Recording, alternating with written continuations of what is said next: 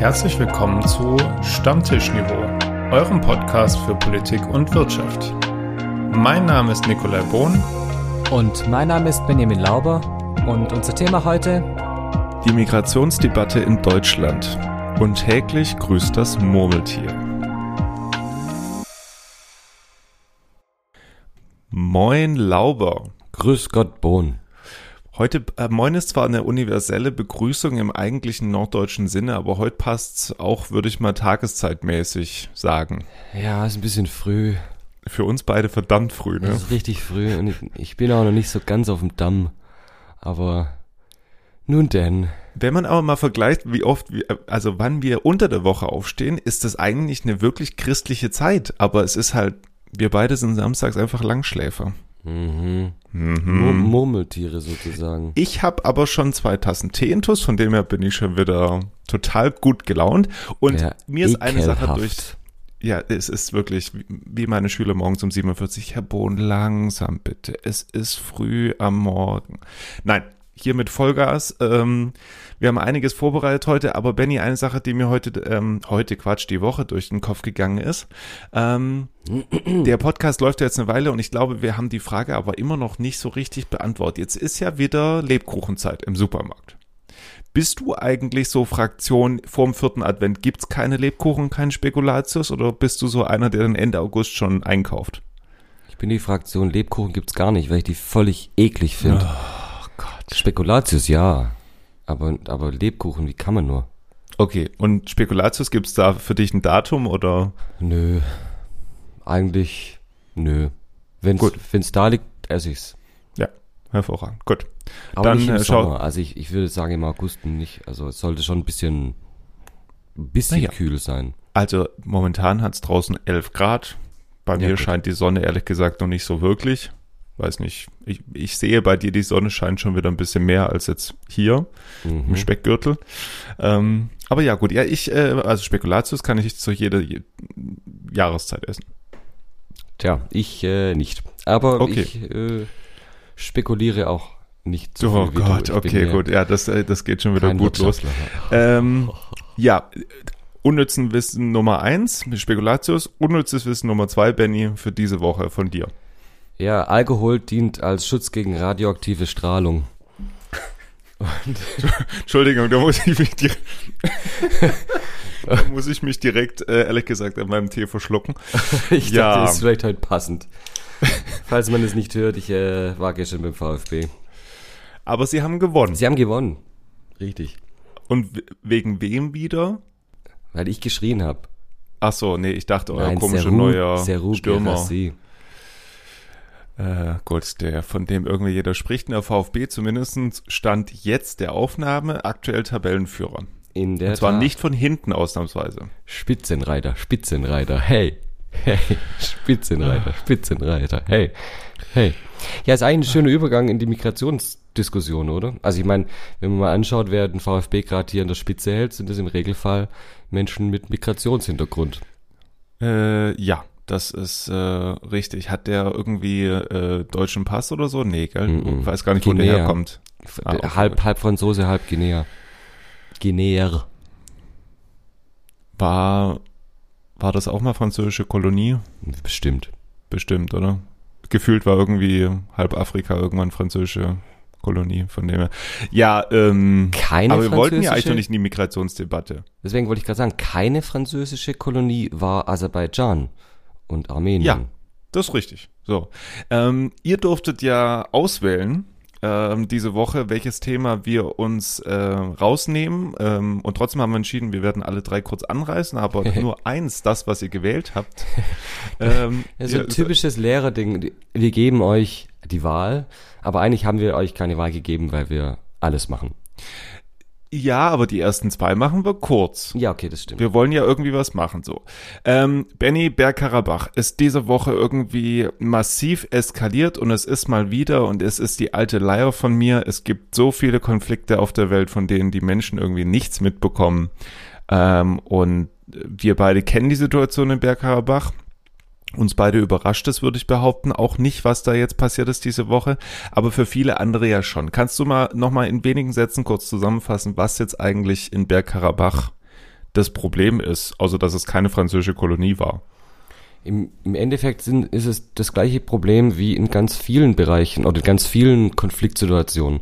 Es gibt zwei Länder, es gibt ein Terrain, ein Gebiet dazwischen drin und es ist nicht ganz klar, zu welchem der Länder dieses Gebiet gehört.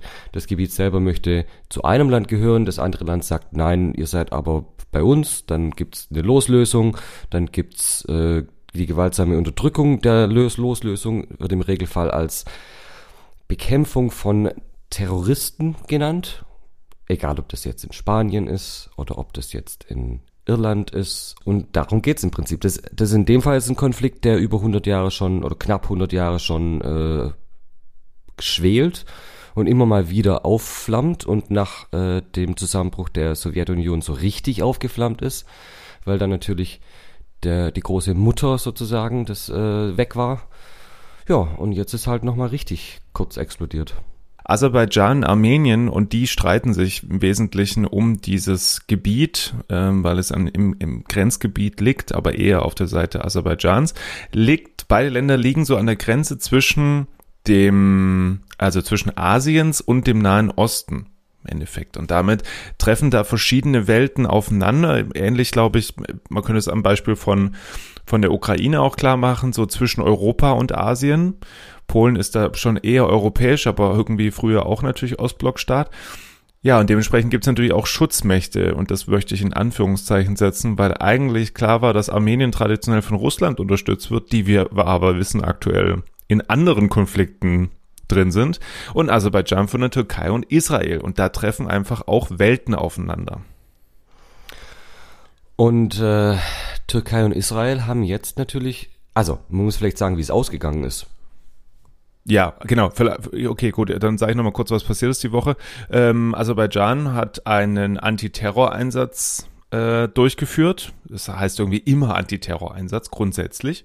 Und auch ähm, immer örtlich begrenzt. Örtlich, genau, örtlich begrenzter Antiterroreinsatz. Kurzum, was äh, ist passiert? Ähm, naja, sie ähm, haben einen Großangriff auf Bergkarabach gestartet, also die aserbaidschanische äh, Regierung und ihr Militär, gegen armenische Separatisten. Und sie forderten jetzt die separatistische Re Regierung, die dort irgendwann mal demokratisch legitimiert wurde, dieses diese Abstimmung wurde aber international nicht anerkannt. Lange Rede, kurzer Sinn. Es ähm, flüchten aktuell viele Armenierinnen und Armenier wieder aus ähm, Bergkarabach, ähm, aus dieser Region nach Armenien, weil sie nach und nach dort vertrieben werden sollen und Aserbaidschan dieses Gebiet für sich beansprucht. Und damit hat im Prinzip auch, wenn man jetzt die Schutzmächte reinnimmt, äh, die Türkei und Israel in Anführungszeichen gegen Russland gewonnen. So was, was nicht so häufig passiert.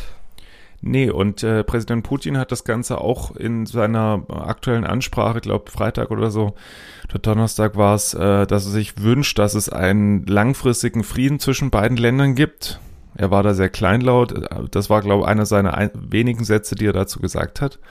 Und es ist eine empfindliche Niederlage für Russland. Äh, und die Frage ist natürlich schon, was sagt das über das neue Verhältnis zwischen äh, Russland und auch der Türkei aus und welche Rolle spielt halt die Türkei jetzt auch in, vielleicht auch als Regionalmacht da unten? Sie stößt da, glaube ich, in den Vakuum rein, dass Russland, mm, ja, dadurch, dass Russland in der Ukraine so gebunden ist, kann Russland nicht mehr das machen, was sie jetzt die letzten naja, zehn Jahre gemacht hat im, im Nahen Osten und im, im Mittelmeerraum, nämlich da wirklich massiv reingehen, Syrien, Libyen etc., da gab es eine ganze Menge von Beispielen, sondern ist er jetzt halt gebunden in der Ukraine und die Türkei als regionale Großmacht dort ähm, stößt da rein und übernimmt da mehr oder weniger die, die Führung und das macht die türkische Regierung, glaube ich, ganz geschickt. Spannend finde ich ja die Kombination Israel-Türkei an der Stelle. Das stimmt. Das sind jetzt eigentlich zwei Länder, die jetzt nicht so oft miteinander kooperieren. In dem Fall schon. Ich meine, das ist nicht so schlimm wie Israel und Iran zum Beispiel oder Ägypten. Aber trotz alledem, Türkei hauptsächlich äh, muslimisch geprägt, Israel jüdisch geprägt, das äh, ist im Regelfall in der dortigen Region nicht, ist kein Rezept für friedliche Kooperation. Zumindest war es das jetzt nicht. Gar nicht. Ich glaube aber, sie beide vereint ein Ziel. Sie wollen ihre Macht in der Region stärken und auch ausbauen. Und äh, damit stellt sich auch da mal wieder die Frage bei so einem Konflikt wie bei allen anderen, ob sich da die internationale Gemeinschaft einmischen soll. Nick, wen meinst du jetzt mit internationalen hm, Gemeinschaft? Vielleicht die Vereinten Nationen, die UN. Okay. Und, damit, und damit könnten wir dann auch den Übergang schaffen, nämlich zum zweiten Thema äh, diese Woche, äh, nämlich genau die, nämlich die Vereinten Nationen, haben sich in New York getroffen. Spoiler, Bergkarabach war kein Thema. Aber Nick, dann sag doch mal, sollen die sich einmischen? Soll sich die UN einmischen? Ich glaube, die wird sich nicht einmischen. Das war nicht die Frage. Ja, okay, ob sie sich einmischen soll. Ähm, an sich äh, fände ich es sinnvoll, wenn sie da äh, international versuchen zu vermitteln, weil da ja schon auch verschiedene Interessen mal wieder aufeinandertreffen. Ähm, aber wie ich ja gerade auch schon Nein, lass mich kurz die Gründe nennen, äh, weil ich glaube, dass die Vereinten Nationen sehr viele Interessen miteinander vereinigen können und versuchen können, auch wenn sie manchmal so ein bisschen äh, träge ist, ähm, trotzdem, glaube diplomatisch immer wieder auch für Erfolge sorgen kann, äh, militärisch eher nur so eingeschränkt. Und warum ich gesagt habe, na, das wird sie nicht tun, beziehungsweise ich glaube auch nicht, dass es erfolgreich sein wird, weil keiner da momentan Interesse irgendwie an diesem Konflikt hat. Ja, es gibt so viele Konflikte ähm, auch auf äh, auf der letztlich der globalen Südkugel, äh, Südhälfte der Erdkugel meinte ich, dass äh, Bergkarabach momentan ein ganz kleines Puzzle ist eines Konflikts, der ähm, den wir jetzt halt mitkriegen hier, der aber international gesehen ähm, keine großen Auswirkungen hat.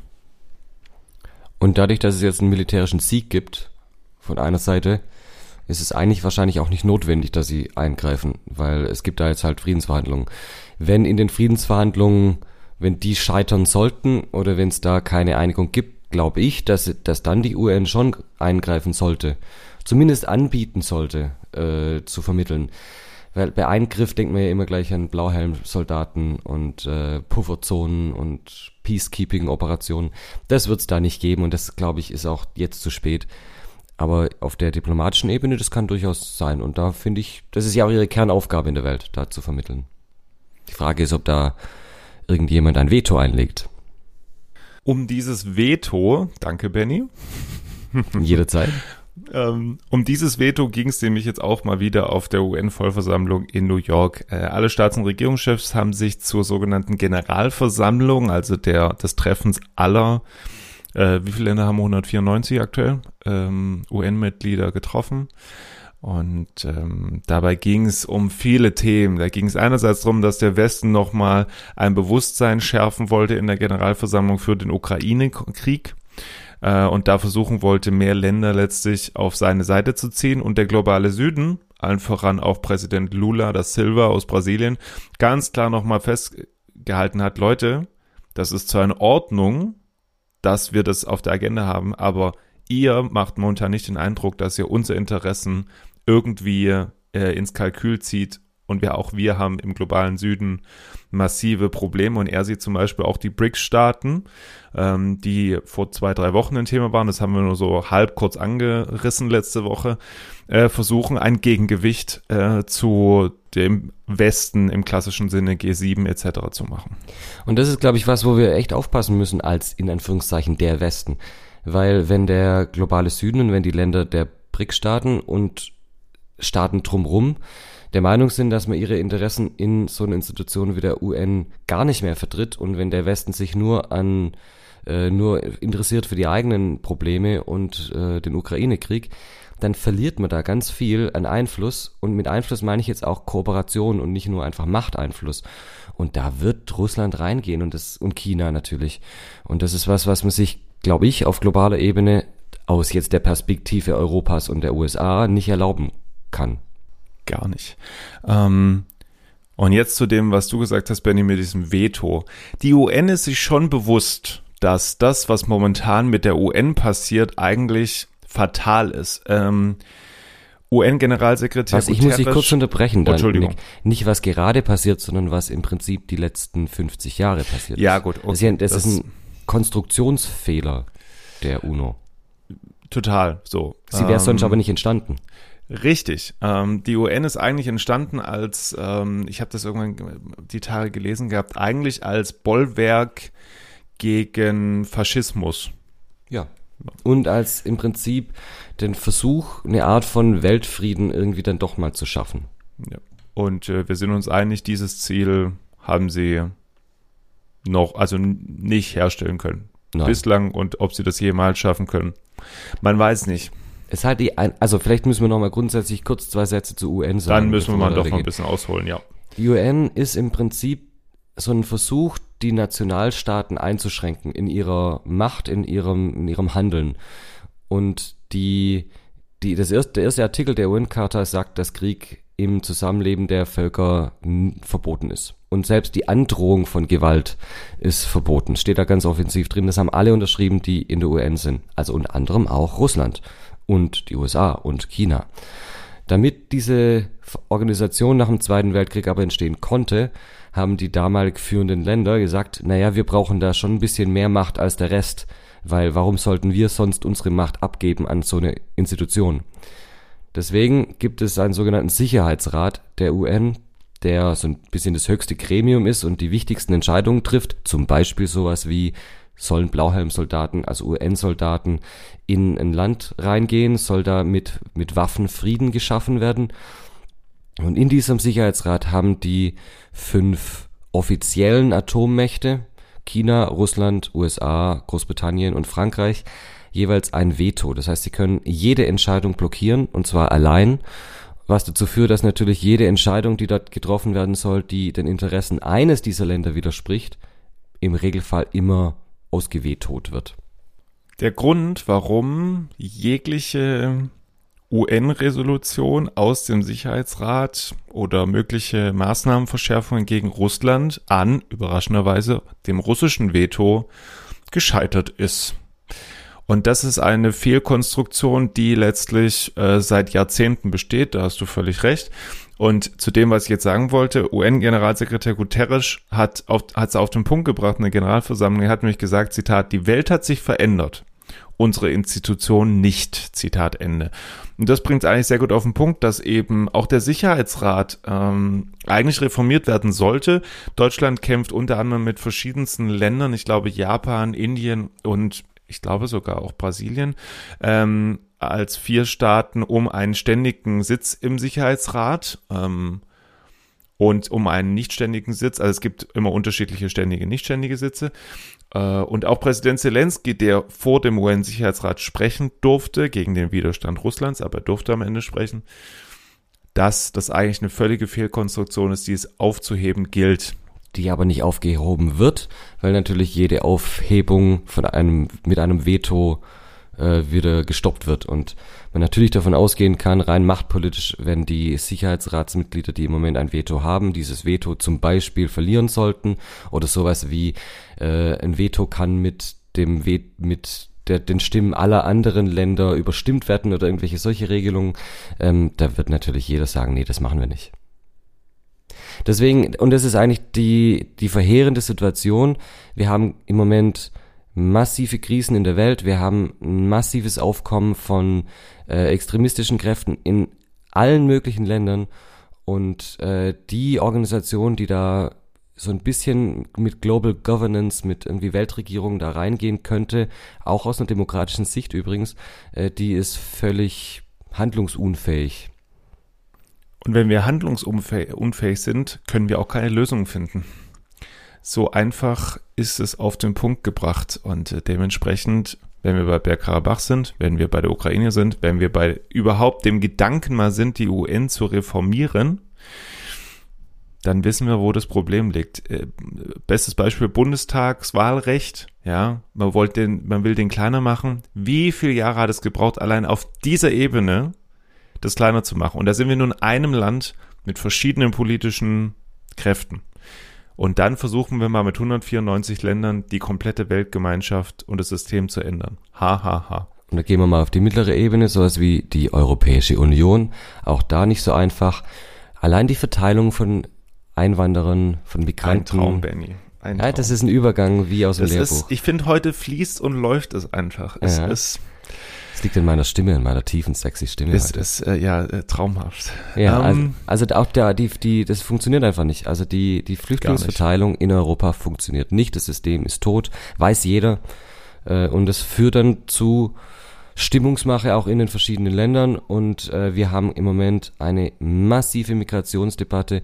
Und ich möchte eine Sache wegschicken, bevor wir jetzt da gleich ins Hintergrundwissen gehen. Das ist eine Debatte, die geführt werden muss und die eigentlich auf der Sachebene, wo eigentlich jeder weiß, was das Ziel sein muss, nämlich es muss logischerweise eine Begrenzung von Migration geben. Das muss es in jedem Land. Die Frage ist, wie, wie sehr muss diese Begrenzung sein? Die Frage ist, zu was wird diese Diskussion benutzt? Und ähm, dass wir darüber reden können, brauchen wir wie immer. Wie fast immer. Hintergrundwissen. Hintergrundwissen. Hintergrundwissen. Hintergrundwissen. Die Geschichte der Welt ist eine Geschichte der Migration. So lässt sich auch Deutschland statistisch betrachtet als Einwanderungsland bezeichnen.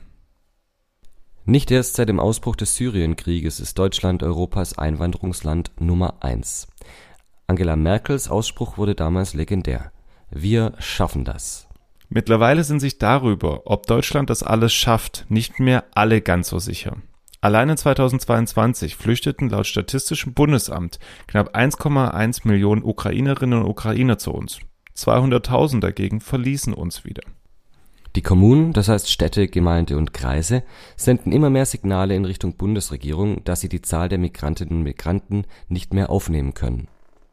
Vor Ort wird es auch immer schwieriger, um Verständnis in der Bevölkerung zu werben. In Zeiten von hoher Inflation, sinkenden Reallöhnen und Wohnungsnot ist sich jeder selbst der Nächste. Gleichzeitig geraten die etablierten Parteien auch politisch immer stärker unter Druck. Im neuesten ZDF-Politbarometer vom Freitag erreicht die AfD 23 Prozent und ist damit nun nach der CDU laut Umfrage die zweitstärkste Kraft. Die Bevölkerung und Politik scheint momentan nicht zufrieden zu sein. Fraglich bleibt, was nun? Der stellvertretende Fraktionsvorsitzende der FDP, Christoph Mayer, brachte es trotz hitziger und von Uneinigkeit geprägter Debatte im Bundestag am Freitag auf den Punkt. Man müsse die Probleme möglichst in einem parteiübergreifenden Konsens lösen. Doch wie? Vorschlag Nummer eins: Einführung einer Obergrenze. Diese wurde bereits 2015 vom damaligen bayerischen Ministerpräsidenten Horst Seehofer gefordert. Dabei wurde eine möglichst menschenwürdige Unterbringung der Flüchtlinge gewährleistet werden, gleichzeitig würden die Kommunen entlastet werden. Probleme? Jeder Mensch hat laut Genfer Flüchtlingskonvention das Recht auf Prüfung seines Asylantrags. Außerdem verhindert europäisches Recht einen Alleingang Deutschlands. Und Flüchtlinge würden dann vor allem am Jahresanfang kommen. Vorschlag 2 mehr sichere Herkunftsländer. Asylanträge von Bewerberinnen und Bewerber aus diesen Ländern würden schneller bearbeitet und auch abgelehnt werden. Für viele würde Deutschland unattraktiv werden. Probleme? Die meisten Asylbewerber kommen nicht aus diesen sicheren Herkunftsstaaten, sondern aus Syrien, Afghanistan und Irak. Vorschlag 3. Migrationsabkommen mit Ländern, aus denen viele Asylbewerber kommen, und diese verpflichten, ihre Bürgerinnen und Bürger zurückzunehmen oder bereits Asylverfahren vor Ort außerhalb Deutschlands durchzuführen. Probleme? Die Abkommen sind oft unzuverlässig. Auch im September kamen wieder tausende Migranten mit ihren Booten aus Tunesien nach Italien oder aus der Türkei nach Griechenland. Vorschlag 4. Stärkere Grenzkontrollen. Die Bundespolizei registriert immer mehr unerlaubte Grenzübertritte. In diesem August alleine gab es über 14.000 von diesen. 66 Prozent mehr als im August 2022. Grenzkontrollen könnten Personen dann auch ohne Asylforderung sofort zurückweisen, noch bevor sie als eingereist gelten. Probleme? Kontrolle an den Grenzen bzw. eine Zurückweisung an der Grenze nach einer Kontrolle sind ohne eine Vereinbarung mit dem jeweiligen Herkunftsland, das die, die Menschen auch wieder zurücknehmen, rechtlich problematisch. Und dadurch verlagert sich das Problem nur außerhalb Deutschlands Europäisch ist damit das Problem nicht gelöst. Klingt anstrengend. Ist es auch. Was nun? Meinung. Meinung. Ja, was nun? Was grundsätzlich die Sache ist, ist, dass es ein, dass wir ja so einen Konflikt haben zwischen auf der einen Seite Menschenwürde und Menschlichkeit und auf der anderen Seite eben auch, was kann man denn realistisch gesehen schaffen als Land? Ich, ich weise nochmal auf eine Sache hin. Wir haben jetzt über diese europäische Thematik, die werden wir hier ein Stückchen weit ausblenden. Wenn ihr dazu noch Fragen habt, Hinweis, Folge 64, da haben wir über das sogenannte Dublin-Verfahren lange gesprochen, sondern wir beziehen uns jetzt vor allem eben auf die Situation in Deutschland, sofern wir das so gut es geht können. Das eine ist die Menschenwürde, das andere ist, was wir aushalten. Die dritte Komponente ist definitiv die rechtliche, weil, und darauf weise ich immer wieder, ohne müde zu werden, darauf hin, dass Deutschland die Genfer Flüchtlingskonvention unterschrieben hat und damit eben jeder zumindest Anspruch darauf hat, Asyl zu beantragen und dass dieser Antrag geprüft wird. Man kann Menschen nicht irgendwo abweisen, ohne deren Asylantrag geprüft zu haben. Und Asyl steht im Grundgesetz drin. Das heißt, auch da, dieses Recht auf Asyl ist da verankert und zwar unabhängig von Nationalität. Es steht jeder Mensch drin. Und auch da muss man dann einfach äh, sichern, also das Grundgesetz ist halt nun mal unser Grundgesetz, ja. Wenn man da was ändern will, dann mu muss man das vielleicht tun. Aber solange das so noch da drin steht, gibt's da rechtliche Einschränkungen und wir würden uns hier als Rechtsstaat, würden wir uns ins Knie schießen, wenn wir die Regelung, die wir haben, nicht mehr befolgen würden. Das heißt, die Diskussion ist ja eigentlich, ändern wir da unsere Rechtslage? Genau, äh, Punkt eins ist und Punkt zwei Artikel 16 gehört ja zu den Artikeln, die sich nicht auflösen lassen. Also das, äh, und deswegen kann man das Asylrecht nicht einfach rausstreichen. Aber das man kann es ändern. Ab, man kann es ändern. Man kann es ändern. Das ist, das ist drin. Okay. So. Und vielleicht müssen wir nochmal unterscheiden zwischen Asyl und subsidiärem Schutz. Einfach um nochmal, dass, dass wir, ich weiß, es ist ein bisschen komplex, aber weil sonst wieder an, ich meine, wir sind hier am Stammtisch, aber sonst wird ein bisschen zu viel Stammtischparolen manchmal. Mehr Sachlichkeit in der Debatte, Herr Lauber. Genau, mehr, Sachlichkeit. mehr Sachlichkeit. Also, Asyl bedeutet, dass jemand das Recht hat, dass ein anderer Staat einen beschützt, weil der eigene Staat, die eigene Regierung das nicht mehr macht. Also, wenn eine Person in einem Land verfolgt wird von der Regierung, aufgrund der Zugehörigkeit zu einer ethischen Gruppe oder einer religiösen Gruppe oder der Sexualität oder des Geschlechts oder irgendwas anderem, dann nimmt ja der Staat nicht mehr seine vornehmende, seine erste Aufgabe ein, nämlich den Schutz dieser Person. Also darf die Person in ein anderes Land gehen und die dortige Regierung übernimmt quasi die Aufgabe des Herkunftslandes, nämlich den Schutz der Person. Das ist Asyl. Wenn jemand aufgrund von Krieg flüchtet, hat diese Person kein primär mal Asylrecht, sondern hat Recht über zum Beispiel die Genfer Flüchtlingskonvention, die Nick angesprochen hat. Also das ist sogenannter nachfolgender Schutz, also subsidiärer Schutz. Noch eine zweite Sache, die wir ausklammern müssen. Also, das ist die eine Sache. Wir werden gleich vor allem über Asyl sprechen. Genau, und vielleicht Nick, einfach damit klar wird, warum ich, warum ich so Wert drauf lege, dass ja, wir das diese Unterscheidung treffen. In der Debatte wird ganz oft gesagt, die Menschen, die zu uns kommen, haben kein Recht auf Asyl und deswegen muss man sie abschieben. Und in der Sachlage, in der rechtlichen Sachlage stimmt es sogar. Viele von denen, die kommen, kein Ukrainer, wenn er nicht verfolgt wird, in, von Darauf der ukrainischen Regierung, genau. hat Anrecht auf Asyl bei uns. Keiner. Sondern Ukrainerinnen und Ukrainer, die zu uns kommen, flüchten wegen des Krieges dort. 1,1 Millionen mittlerweile. So, 200.000, also Netto-Zuwanderung haben wir knapp 900.000 Menschen aus der Ukraine. So. Die Ukraine hat aber nach einem europäischen Recht einen Sonderstatus mittlerweile. Deswegen kriegen die, ja, tatsächlich sofort einen Aufenthaltstitel, sobald sie hier sind, weil die Europäische Union relativ schnell nach dieser Invasion 2021 durch Russland europäisch festgelegt hat, dass die einen Sonderstatus haben. Man könnte das jetzt sagen, das ist ungerecht und so weiter. Die Debatte machen wir jetzt hier gar nicht auf. Ja, aber ja, es ist eine Sondersituation, auch im Verhältnis, was man natürlich irgendwo ins Kalkül ziehen muss, weil alleine 2011 bis 2022 kamen nur in Anführungszeichen 600.000 Syrerinnen und Syrer und damals hatten wir schon 2015, 16 die riesengroße Debatte, schaffen wir das? Das sind fast jetzt nochmal 50, es sind 50 Prozent mehr, die wir nochmal on top versorgen müssen. Und was, wo man aufpassen muss, ist, finde ich, in der Diskussion, dass man nicht unterscheidet zwischen guten und schlechten Flüchtlingen. Ich glaube, das wird, dann wird es wirklich schwierig, weil dann kategorisiert man Menschen aufgrund ihrer Herkunft, und zwar wirklich nur ihrer Herkunft und ihres Backgrounds, in gut und schlecht und schützenswert und nicht schützenswert. Und das ist ganz, ganz, ganz dünnes Eis, finde ich. Es ist halt wieder ein Ausspielen verschiedener Gruppen, was wir immer wieder öfters angesprochen haben. Und deswegen bin ich der Meinung, müssen wir, es tut mir leid, wir müssen über Rechtspopulismus sprechen. Ja.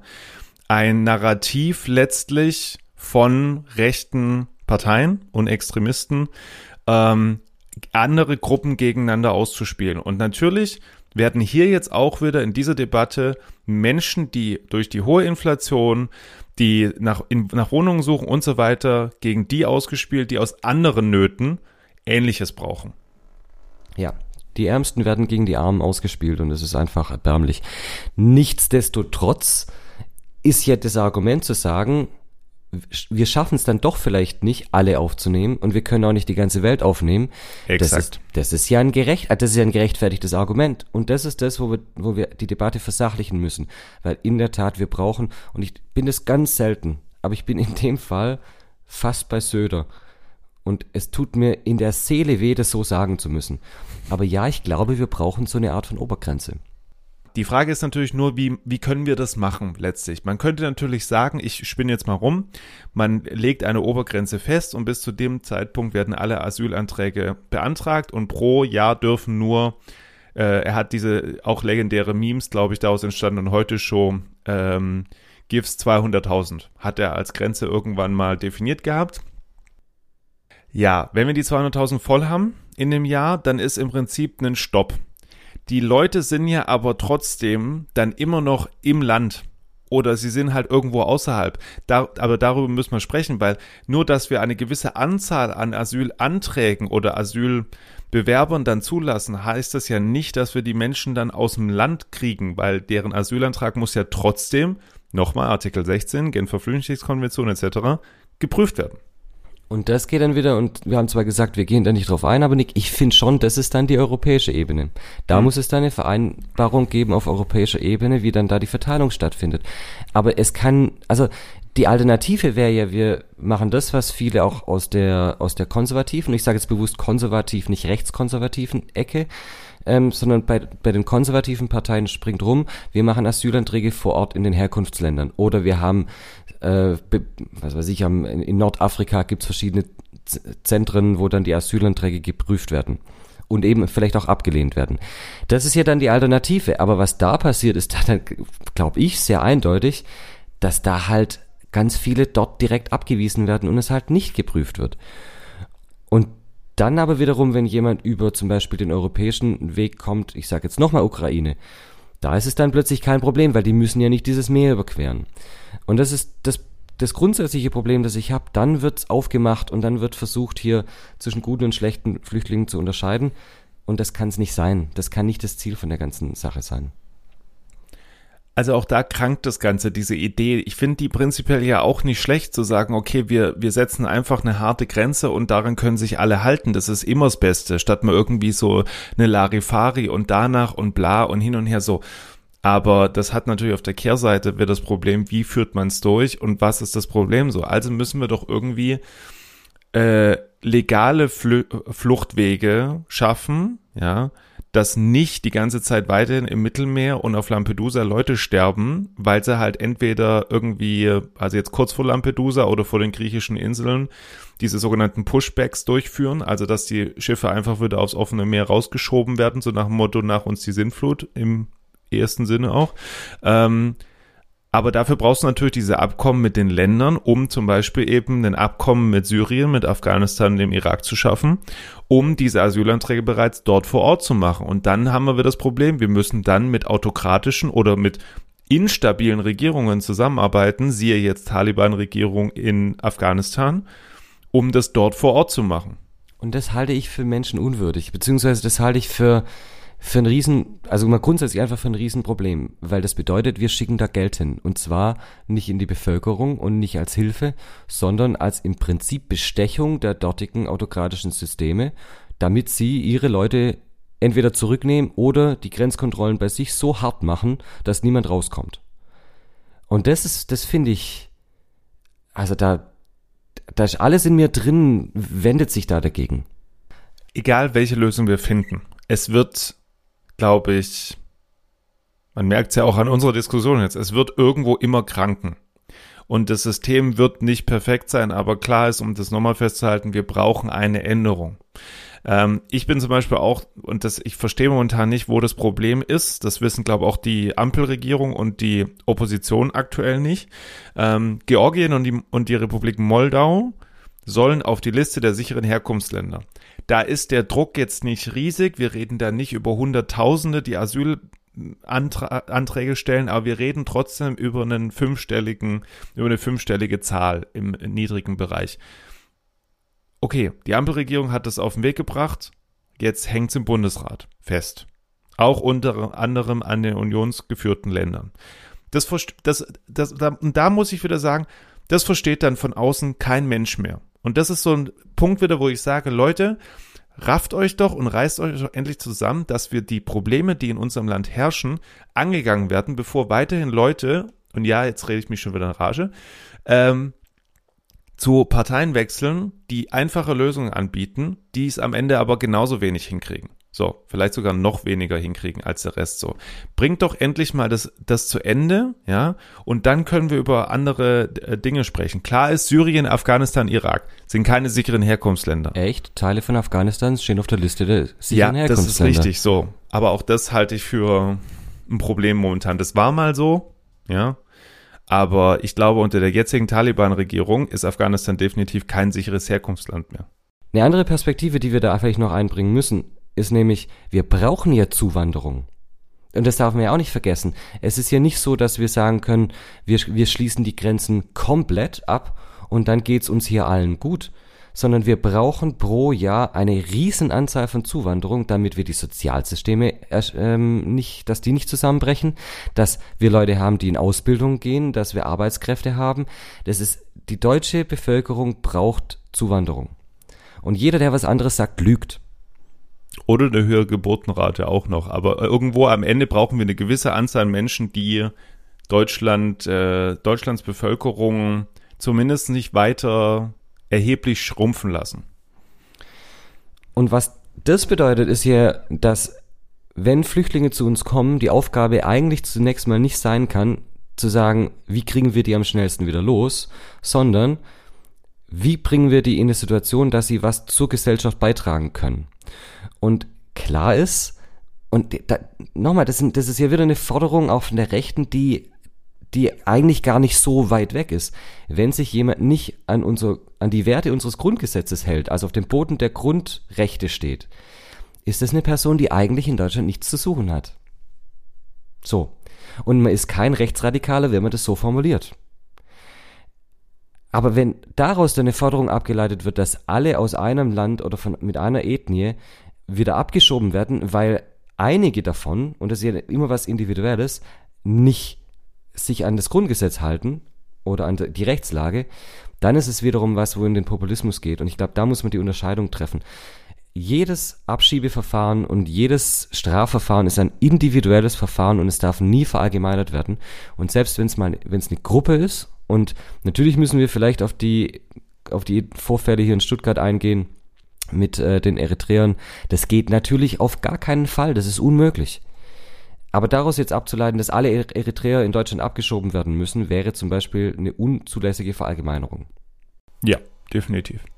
Und ich plädiere nochmal dafür, definitiv mehr Länder zu prüfen, um auf sie, um sie auf die Liste der sicheren Herkunftsländer zu packen. Ja, das wird dann auch Grenzfälle geben. Ja, ich glaube auch, dass man die auch verändern muss. Das wird eine Liste sein, die immer wieder auch flexibel sein muss. Afghanistan ist mal draufgerutscht. Aus meiner Sicht sollte das jetzt wieder runter.